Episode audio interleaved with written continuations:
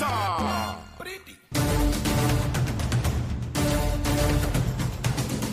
Bueno, mis amigos, ya estamos en nuestra segunda hora de programa. Ya mismo está por ahí Gabriel Rodríguez Aguiló. Supone que a las 9 esté haciendo su entrada por ahí. Mire, desde Ciales, Puerto Rico. Ese hombre corre toda la isla de Puerto Rico, así que ya mismo lo tendremos por ahí. Mire, se suscita. Le he hablado de la folloneta, ¿verdad? Folloneta por aquí, folloneta por allá. Follonetas grandes, follonetas chiquitas. De todo. ¿Cuál es la nueva folloneta? Las cuevas de Camuy. Sí, no son las tetas de Calle, las cuevas de Camuy son eh, eh, eh, la nueva folloneta aquí. ¿Y de qué se trata? Tenemos un sistema de cuevas en la zona de, de Camuy, Arecibo y pueblos limítrofes. Una de las más impresionantes en el mundo entero. En el mundo entero. Aquí, aquí en Puerto Rico.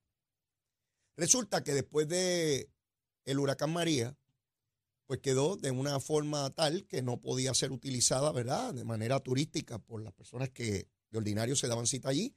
Generaba muchísimo dinero, ¿ah? Eh, para parques nacionales. Estuvo deteriorado por muchísimo tiempo, hace poco, poco atrás eh, se abrió un espacio, pero pues no, no tuvo el efecto que se pretendía.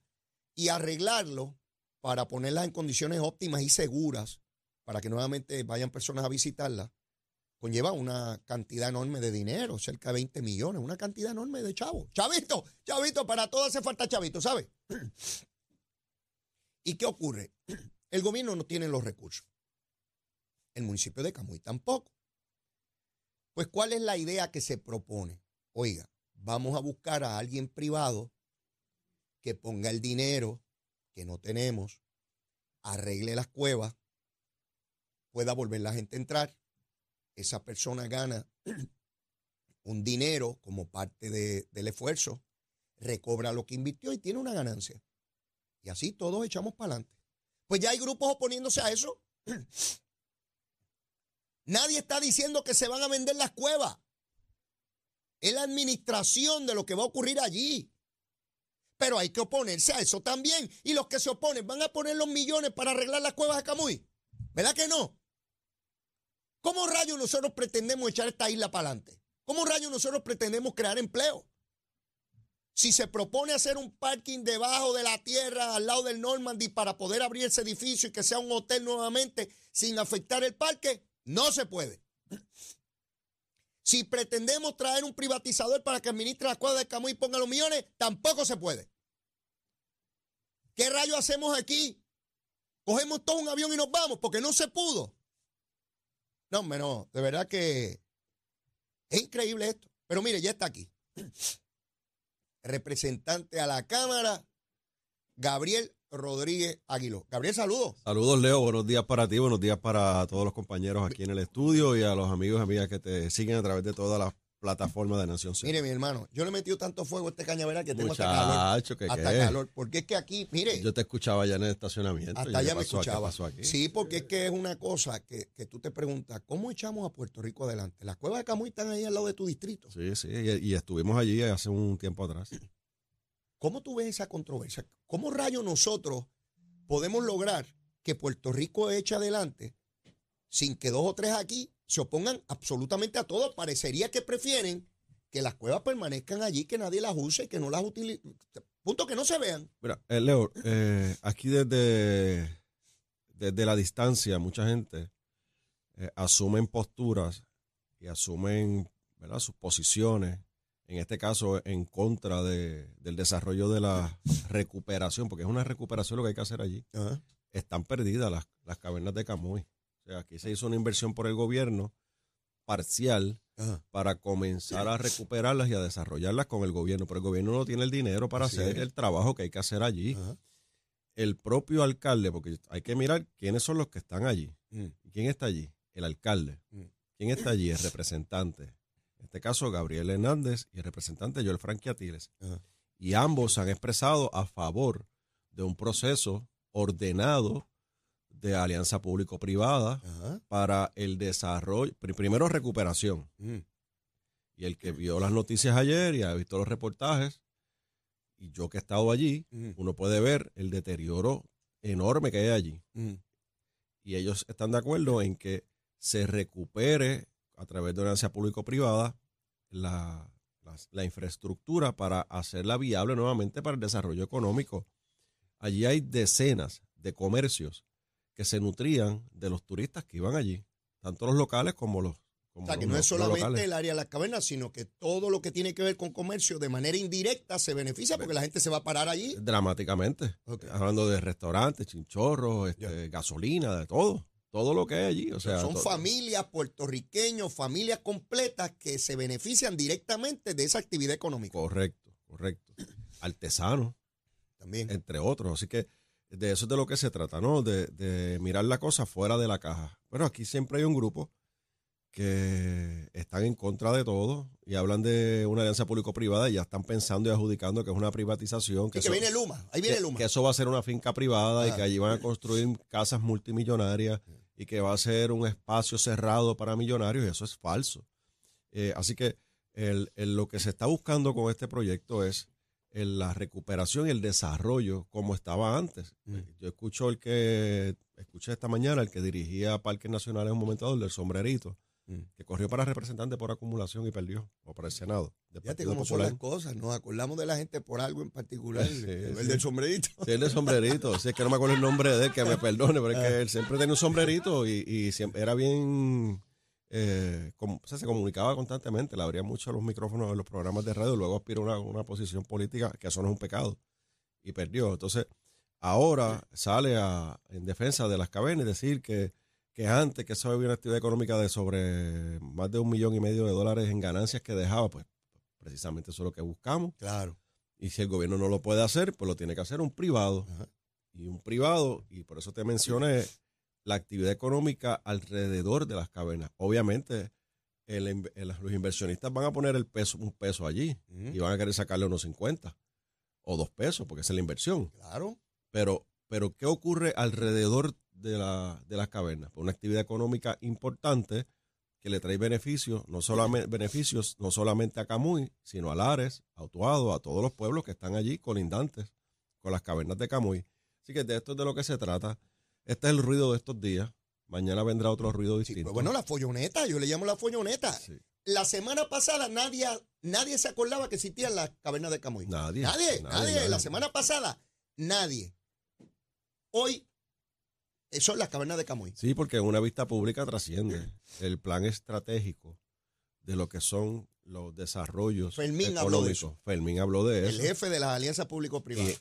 El mismo que pedían que renunciara y que si renunciaba había luz en Puerto eh, Rico. Ese es el que había que eh, votar. Ese mismo. Entonces, Está ahí todavía. entonces pues, hay un plan estratégico donde hay unos, unos proyectos que fueron sometidos en ese plan estratégico. Ah, Ahí, ahí, en la misma, la misma folloneta que tú le llamas. Folloneta. La sí. misma folloneta salió y es la próxima con la, con la AMA. Mm. Parte, parte de ese plan estratégico es hacer un, una, un, un estudio de viabilidad para la privatización de la AMA o una alianza público-privada con la AMA. Sí, como sí. lo quieran llamar, yo no me, me escondo a decir las cosas. Eso no, eh, yo hablé con la secretaria ayer de DITOP, Ajá. no han hecho absolutamente nada en cuanto al plan de viabilidad y si ese plan no está, no se puede hacer el próximo paso, ¿verdad? Seguro. Porque si no es viable, pues no se hace. Y si es viable, pues se encamina. Y ya están diciendo que se quiere privatizar la AMA. Que tampoco es cierto. Así que eh, es parte de, de- lo, de que lo la- que se recogió en esa vista pública que yo puedo utilizar. ¿Para qué? ¿Para qué? Lo hemos hablado aquí. Para tener mis tres minutitos de fama. Exactamente. Y tener mi titularcito y ponerlo en mi Facebook y decir, mira, aquí estoy Estoy aquí fiscalizando, estoy aquí estoy fiscalizando, aquí estoy. Que no hacen nada de la legislatura. Eh, Leo, no hacen nada de la legislatura. Eh, ayer Bulerín me decía, Bulerín, que que lleva mucho tiempo en la legislatura, Bueno, Bulerín, entramos juntos en el 93. eh, Bulerín me, decía ayer, Gabriel, ¿cuándo es la próxima sesión? Mm. Eso fue cerrando la sesión ayer. ayer. Y pues, Bulerín, el martes, ¿qué viene? Pero, ¿cómo que el martes? Y pues, el martes, no los presiones. Yo le decía, estaba en el mato al lado mío, no lo presiones, Ángel, porque una vez a la semana y mira lo que traen a la discusión pública. Imagínate si, si tienen que venir dos veces a la semana, no los presiones, que lo, lo vi con cara de preocupación, Ángel. Bulerín Así puede que, bueno. comparar claramente, porque Bulerín La dinámica legislativa. desde los 90, seguro. él sabe claramente lo que ha ocurrido ahí bajo administraciones PNP y populares en mayoría. Sí. Y yo estoy convencido que Bulerín lo que está viendo, Jamás lo había visto antes. Jamás. Y para que se termine esta sesión legislativa, Leo, esta que sé que es la más corta del año, Ah, faltan ya menos de 20, 25 oye, días. se acaba ya. Sí, 20 días porque cin- cin- los últimos 5 días son de ahora trámite. que tú hablas de eso, eh, en esta sesión, desde que comenzó, ¿cuál a tu juicio es el proyecto más importante que ha pasado por esa Cámara? Bueno, la resolución conjunta que tiene que ver con los fondos de donativo legislativo. Bueno, pero esa corre todos los años. Yo te hablo de algo innovador, algo No, que sea- porque esos son los fondos que se reparten todos los años y pues uno más aquí. De hecho, le quitaron 200 mil pesos a hacer. Le quitaron 200 mil eh, El primero dólares. que dijo eso, por lo menos que yo escuchara, fuiste tú. Sí, lo, lo- diste en este programa. aquí. Aquí estuvo la directora de SER Ajá. ayer. Eh, eh, es increíble, por lo menos el presidente del Senado ya se comprometió a, a 100 mil dólares. Y yo, ¿verdad? Eh, apostando a, al legislador Jesús Santa, que, que yo estoy convencido que es un hombre serio. Han trancado la banda. ¿Tú crees que no va Han trancado la banda. El presidente de la Cámara no va a ceder. No van a hacer ningún tipo de recortes en la asignación que ya está en esa resolución. Esa es la postura de la Cámara de Representantes. Entiéndase, el presidente de la Comisión de Hacienda, mi amigo Jesús Santa, Ah, y el presidente de la Cámara, mi amigo Tatito Hernández, en- eh, están trancados a la banda. O sea que no, no van a ceder en ese punto. Están buscando unos sobrantes mm. para tratar de compensar entonces esos 200 mil Ah, bueno, dólares pero, pero lo importante es que parezcan los o, 100 hacer, mil. o acercarlo. Sí, sí, Leo, pero ¿cómo yo justifico que a una entidad de un ex político le den 120 mil dólares ¿De quién, ¿De quién tú hablas? de Fajar Zamora? ¿Pero qué tiene que ver Faja Zamora con esto? Porque Fajar Zamora tiene una organización sin fines de lucro que yo no sé el trabajo que hace y con mucho respeto lo digo. Yo no sé qué trabajo hace trascendental. Yo te puedo decir la que hace Sila María Calderón. Sila María Calderón, como exgobernadora, tiene una organización. Pero, pero ¿de Sí. qué es la organización de Tony? No sé, no sé el detalle. Pero le de los chavos que le quitaron a ser de Puerto Rico porque le están dando chavos una organización de Tony. Faja Zamora. Le están dando como 90 mil en una y un sobrante llegan a 120, cerca Ah, no, de no. 120 mil. ¿Ves? Entonces, pues, eh, no, pero, pero, pero eso es lo que voy, antes que tú dispares, Leo, eh, a eso, antes que siga, le meta fuego al sí, cañaveral, pero hermano. a, lo, a lo que voy. No es que, no es que le des cero a la organización de Tony Fajal Zamora porque es un ex político, no. Pero ¿cómo yo justifico quitarle 200 mil dólares a hacer que representan 4, 6 mil 800 terapias menos al año para los niños que reciben esas terapias allí? Y le doy entonces 120 mil a una organización de un ex político. Pues dale, le puedes dar algo, dale 60, dale, dale 70 o, o dale 50. Pero ¿dónde está la prioridad? Ahora yo entiendo esto. ¿En, los, ¿En la organización del ex político o en la organización de ser que hace el trabajo que el gobierno no puede hacer? Estamos hablando de una organización que tiene 72 años, más de 7 décadas, que el, el servicio que da es de urgencia para el pueblo de Puerto Rico. Y como ella me explicaba, los que no tienen los recursos es totalmente gratis, que tiene un plan médico, pues se le, se le factura el Factura. plan y toda la cosa perfectamente bien. Un millón doscientos mil, le quitas doscientos mil pesos. Y estamos hablando de la gente que dice de la politiquería y que es para beneficiar a gente del partido. Yo me pregunto, y les pregunto a los que nos ven y nos escuchan, si aquí un estadista, si aquí una mayoría estadista en Cámara o Senado le quitara Cel de Puerto Rico 200 mil pesos, porque Leo Díaz, que es PNP de La Palma y sé yo ni qué, montó una organización del servicio que dé y le dan chavos a Leito y le quitan a Cel de Puerto Rico. ¿Tú sabes cómo estarían los titulares Pero, en Puerto Rico? ¿Tú sabes cómo estarían diciendo que Leo Díaz es un buscón, un tráfala, un mequetrefe que montó esa cosa ahí para robarse chavo? Pero como es Tony Fajal Zamora y es un buen popular y presidió el Senado, pues que se lleve el rayo a ser de Puerto Rico. Y es el que está proponiendo las enmiendas al reglamento del Ah, Partido mira qué Popular. interesante. ¿Qué cosa? El mismo que promueve, mire, para que usted vea, no, si ese es el Partido Popular puro y casto. ¿Sabe quién presentó enmienda allí? Tony Fa, que no sabe nada. Dame los chavitos para mi organización y yo te lavo la cara con las enmiendas allá. Para que, para que quedemos todos retratados como buenos populares. Mire, si eso lo hace un estadista, lo queman en la hoguera. Lo Porque, queman en la porque hoguera. Leo, la gente. Mira, yo no sabía eso, ah, Gabriel. bueno, pues, pues, pero, Pero por, por eso que tú me tienes aquí Pero los si la- miércoles. pues claro, Eh, la prensa sí. investiga. ¿Dónde están las unidades investigativas? No, no, no, eso ¿Dónde no. están? Yo me pregunto, ¿dónde están los canales de televisión? Los radiales. ¿Dónde está la prensa escrita? Los que se vanaglorian que tienen unidades investigativas y lo investigamos todo, de programas de televisión, investigamos.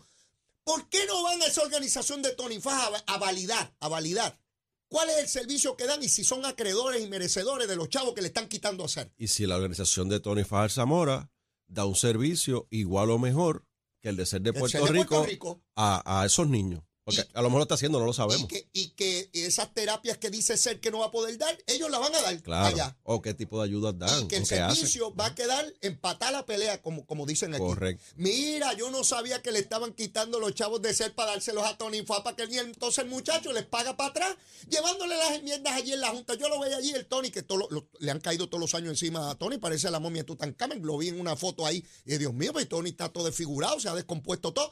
Claro, tenía que salir de Cabo Rojo a defender la institución de él. Tony, te quiero, besitos en el cuti. Pero eso es una barbaridad lo que tú estás haciendo ahí. Lo Y- lamento, lo y- lamento. Y, tú y- sabes que te quiero. Y como, y como esas, Leo, uno puede seguir buscando la- las A aportaciones ver cuántos populares buenos hay. y siempre encuentra. Seguro siempre encuentra. que el PNP hiciera eso, mi hermano. Ah, los corruptos, los traqueteros. Mira, las unidades investigativas estuvieran metidas en Cabo Rojo. Correcto. Sí, pero aquí no. Yo me acabo de enterar de eso porque Gabriel Rodríguez Aguiló lo dijo.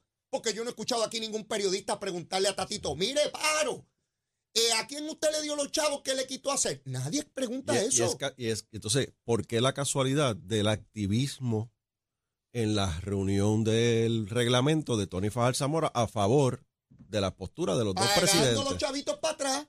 Mira. a ellos los cogerán de tontejo, pero a nosotros, a nosotros no. Si llega a ser leíto, que sale desde Caimito con su organización a una actividad del PNP que me enviaron 200 mil o 100 mil pesos a mi organización, yo voy para allá para lavarle la cara a un líder del PNP porque me dio unos chavitos y el activismo político. Son una masa de hipócritas. Y, y yo lo que lamento, Gabriel, porque tú puedes esperar eso, pues, fantástico. Los sectores de opinión pública indignados Nada aquí. pasa, nada pasa. ¿Dónde están los que dicen que defienden hacer de Puerto Rico y los que están en contra de, de- del abuso? No, mi hermano. Eso surgió, tú me hablaste de esto a mí hace una semana, ¿no? Hace va- va- varias semanas. Varias semanas, como dos semanas, algo Y así. cuando discutimos que le votamos en contra, por qué le votamos en contra y todo ese Exactamente. tema. el claro. primero que yo escuché, luego la cosa fue tomando, tomando otras vertientes. Ahora entiendo la posición de la Cámara. Si estamos entre populares repartiéndonos los chavitos. Mira, ¿sabes qué?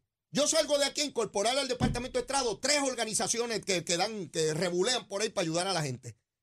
Y voy a ver si, si, si La Palma gana la legislatura. Y voy donde Gabriel Rodríguez Aguilar le digo, mira, papito, dame dos milloncitos acá para ver si la cosa está Eh, buena. Para, para quemarle cañaveral. Sí, para quemar el cañaveral. Sí, no, mi hermano, la verdad es que esto es un abuso de, de marca mayor. Pero esas son las cositas que se trabajan allí en la legislatura. No hay proyectos de envergadura. Yo no te puedo decir que no te puedo decir que hay un proyecto eh, principal Ajá. que, que uno se, se puede estremecer cuando uno escucha ese tipo de legislación. Ahora hay una propuesta eh, única en su clase, Ajá. porque es única en su clase, de Mariana Nogales, que es para la semana del, del murciélago. Ay, no me hables de eso, Gabriel. Así que ayer yo bromeando le decía a Ángel Mato, vamos a descargar el proyecto para discutirlo. Para discutirlo. Porque como no había nada que hacer allí, pues vamos por lo menos a discutirlo del Hablar murciélago. de murciélago. Pero tan- no, se negaron, Se negaron. A mí me gustaría ver una votación por lista muchachos. De, de quién vota a favor del murciélago y quién está en contra del murciélago. Porque el que esté en contra del murciélago está en contra de la patria puertorriqueña. Y esa es la gran aportación de Victoria Ciudadana, Hablar de murciélago. hablar de murciélago. ante la, yo hablé de eso aquí, ante la situación que vive Puerto Rico de sacar una junta de control fiscal, de salir de la quiebra, de la reconstrucción después del huracán, un partido emergente que dijo que llegamos a esta situación por culpa del Partido Popular y del PNP, llegan allí y su legisladora, aparte de no informar las propiedades que tenía en ética Que tiene un FEI en el y que tiene un FEI, su idea más genial y por la cual ya se le conoce y se le conocerá a través de los siglos, es que está en favor y en protección del murciélago y quiere que se le dedique una semana al murciélago que acaba el 31 de diciembre, que es Halloween. Claro, claro. Esa es la aportación de Mariana Nogales. Hay, hay gente que está proponiendo que sea solamente el 26 de octubre. Un solo día y no una semana. Sí, es una propuesta que se está haciendo. O sea, es una enmienda al proyecto para no una proyecto. semana. El murciélago debemos preservarlo, pero no una semana dedicársela, con un día basta. Un día, y, y particularmente que sea el día 26. ¿Y por qué el 26? Es el día del cumpleaños de Mariana Nogales. El 26. Ujú.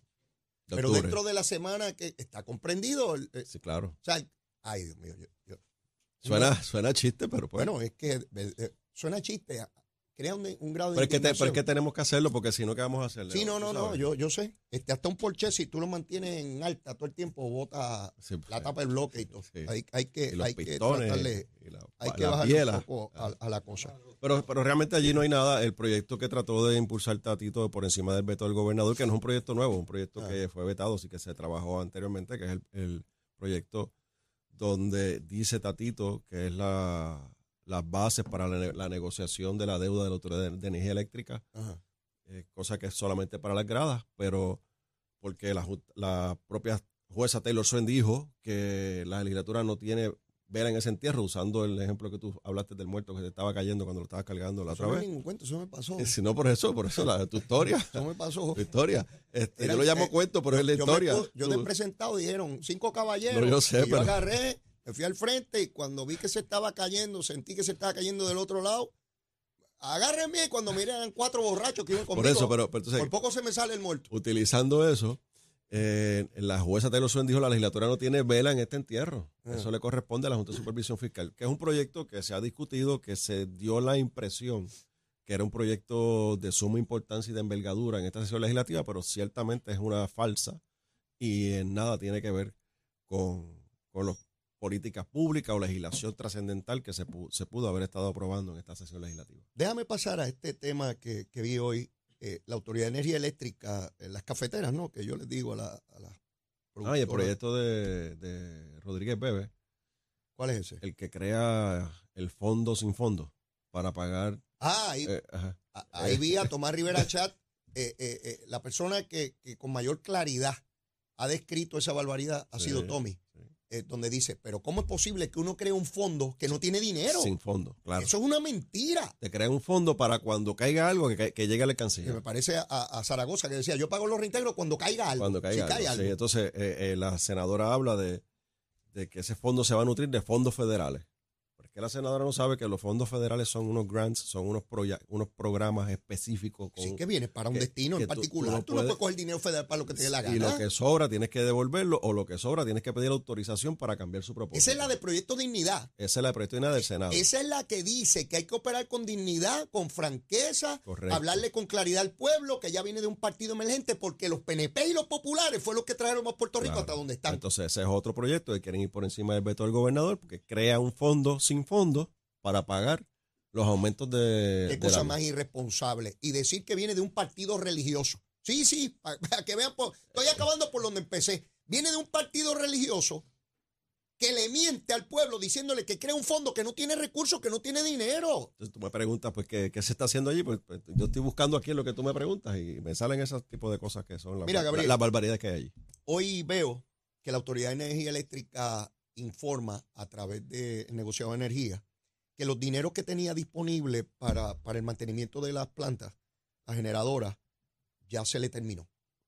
Eh, y plantea Josué Colón a través de la persona que envió a la Asamblea Legislativa, que es el ingeniero Carlos Negrón, que es el, el líder de generación de la autoridad, pues que se acabó el dinero, porque estamos hablando de unas plantas que por tanto tiempo no se le dio mantenimiento, que el grado de, de- de complejidad de los daños es de tal magnitud que lo que se había propuesto, planificado, presupuestado, sencillamente ya se acabó. José Colón plantea que están haciendo de tripas corazones para poder poner este sistema donde corresponden. Un, un clavo más en el ataúd. Eh, ya vemos cómo eh, eh, Avilés, el, el del negociado de energía, plantea, mire, hacer plantas nuevas toma ocho años. Eh, si es que se puede, porque van a venir los alborotosos a decir Como, que, como mínimo. que, que el sapo o la culebra está ahí, que no se puede hacer la planta en ese lugar. Eh, y que las plantas que están, ellos no van a dar permiso para gasificación porque son plantas que están tan obsoletas que no se puede atender eso. Entonces no hay dinero suficiente para el mantenimiento. Tenemos una deuda que está ante la juez Swain. Tenemos unos dineros para reconstruir el sistema a nivel federal. Son tantas cosas a la vez. Y yo no, no veo la sincronización, no la acabo de ver entre el negociado y los componentes de energía, Yo, yo tengo que decirte, Leo, que es mi impresión y yo me hago responsable de este comentario. Y es que el negociado de energía se ha convertido en el nuevo protector del cartel del petróleo y del diésel. Porque ciertamente eh, eh, Josué Colón dice, ya yo no tengo dinero disponible del presupuesto asignado para la re- reparación y mantenimiento de las plantas en este año fiscal. Ajá. que faltan todavía, ¿cuántos? Seis, Imagínate siete, tú ocho todo, meses, ocho todo. meses, saliendo de esta crisis de Fiona. Así que, ¿qué dinero está disponible? Hay dinero disponible, hay un dinero que son Ajá. cerca de 900 millones de dólares en diferentes proyectos que son para esos fines. Para mantenimiento. Para mantenimiento, reparación y que eh, la autoridad, en este caso Josué Colón, quiere utilizarlo para transformar ciertas unidades Ajá. a gas natural, que le toma un tiempo determinado, pero jamás van a ser ocho años. Mm. ¿Y qué está diciendo José Colón? Permítame, permítame transformar estas unidades para poder generar energía a un bajo costo, que el O- impacto o más bajo. o más bajo, Ajá. que sea menos, porque Sí. viene, viene un impacto a la factura. Claro. Cuando se, cuando se finalmente se llega a la negociación para el pago de la deuda, va a aumentar la factura. Eso es una realidad. ¿Cuánto? No sabemos. Si, si se logran transformar estas unidades a gas natural, Sí. el impacto es menos. Generar gasolina con diésel, eh, perdón, generar eh, energía, Energía energía con, con diésel sobrepasa los 32 dólares Ujú. por kilovatio Hora. hora. Cuando es con gas natural está por debajo de 16 dólares, Ya. 13, 14, 15 dólares. Hay una diferencia Marcada, dramática. dramática. Permítame, está diciendo Josué, transformar estas unidades a gas natural para cuando venga el proceso de la transformación, la construcción, lo que venga Mm. de las nuevas plantas generatrices, ya nosotros por lo menos tener aquí en Puerto Rico energía sostenible Mm. a un costo menor al que estamos generando hoy. Pero el negociado se está negando. Y yo, y yo insisto, Leo, que tiene que haber una mediación y tiene que haber un puño en la mesa para que se siente el negociado de energía, Prepa y Luma a ponerse de acuerdo con este tema. Pero cuando tú dices mediación, no es que la ley contempla un No, otro no. organismo para que No, se no. siente con ellos. no, no. Entonces, la, Estamos hablando de que ellos tengan la voluntad de, de- de ponerse de acuerdo. pero, pero hay que sentarlos. Entonces, ¿dónde los vas a sentar? Ya yo perdí las esperanzas en Luis Raúl Torres y la Cámara de no, Representantes. pero a eso es un circo. Porque eso va a ser eso mismo, un Sí, circo para allí. eso fue que trajeron los camellos que están en tu abajo para a- meterlos allí en la a, cámara mal- con a Luis Raúl. maltratarlos, a, a humillarlos, a hacerle Sí, preguntas sí, la gritería. eh, y a chichija. Espero, espero todavía que el Senado pueda sentar cabeza y llevar a cabo este proceso. Yo no puedo hacerlo. Yo quisiera, pero no. Sí, puedo no tiene la facultad. No tenemos la facultad de ley para hacerlo, no tengo la comisión, no tengo una resolución que me ordene. Fíjate, ahora que tú dices eso, Gabriel, trato de imaginarme eh, algo, lo ideal, que se convocara una vista pública con la mayor seriedad, con la información por parte de los legisladores y los deponentes, se traiga a Josué Colón, se traiga al presidente de, de negociados y se pueda tener un diálogo sosegado, coherente, técnico, de dónde estamos, para entender primero las posiciones de cada cual y luego de eso tratar de terciar para conseguir una avenida de consenso entre, entre los dos. Eso sería una aportación inmensísima de la Asamblea y- Legislativa. Y, y se puede hacer, Leo. Yo lo he hecho anteriormente Increíble. en el pasado con las aseguradoras, Mm. en el tema de salud y los proveedores de servicios de salud. Yo los senté en una mesa en un Mm. momento dado porque había, había un tranque en cuanto al pago, el método de pago de las aseguradoras a los proveedores y los proveedores tenían, ¿verdad? Estaban estrangulados. Y se sentaron en una mesa, los senté en una misma mesa, uno al lado de otro. Y, lo, y allí dijeron, mira, realmente aquí lo que nos faltaba era comunicación. Sí, sí. Y lograron comunicarse y en ese momento mejoró el proceso. Pues yo, yo aspiro a que eso ocurra. Porque la energía eléctrica no es solamente para Pierluisi y para el PNP.